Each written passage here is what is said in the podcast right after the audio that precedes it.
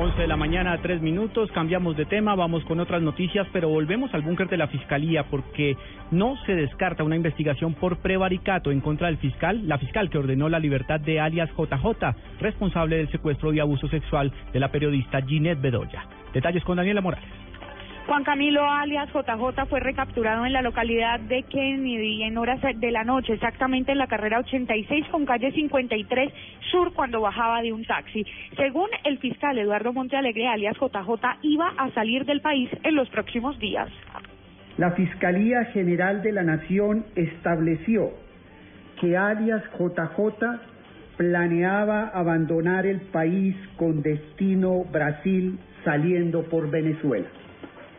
Esta detención se ordenó tras ordenarse la preclusión que fue proferida inconsultamente es importante decir que JJ permanecerá en las celdas de la Fiscalía y podría pagar entre 20 y 25 años de cárcel. Por otro lado, la periodista Ginette Bedoya ha acabado pues de trinar en su cuenta en Twitter diciendo no tengo nada que agradecer a la Fiscalía, era su obligación. El daño ya está hecho, como está hecho para miles de niñas y mujeres más.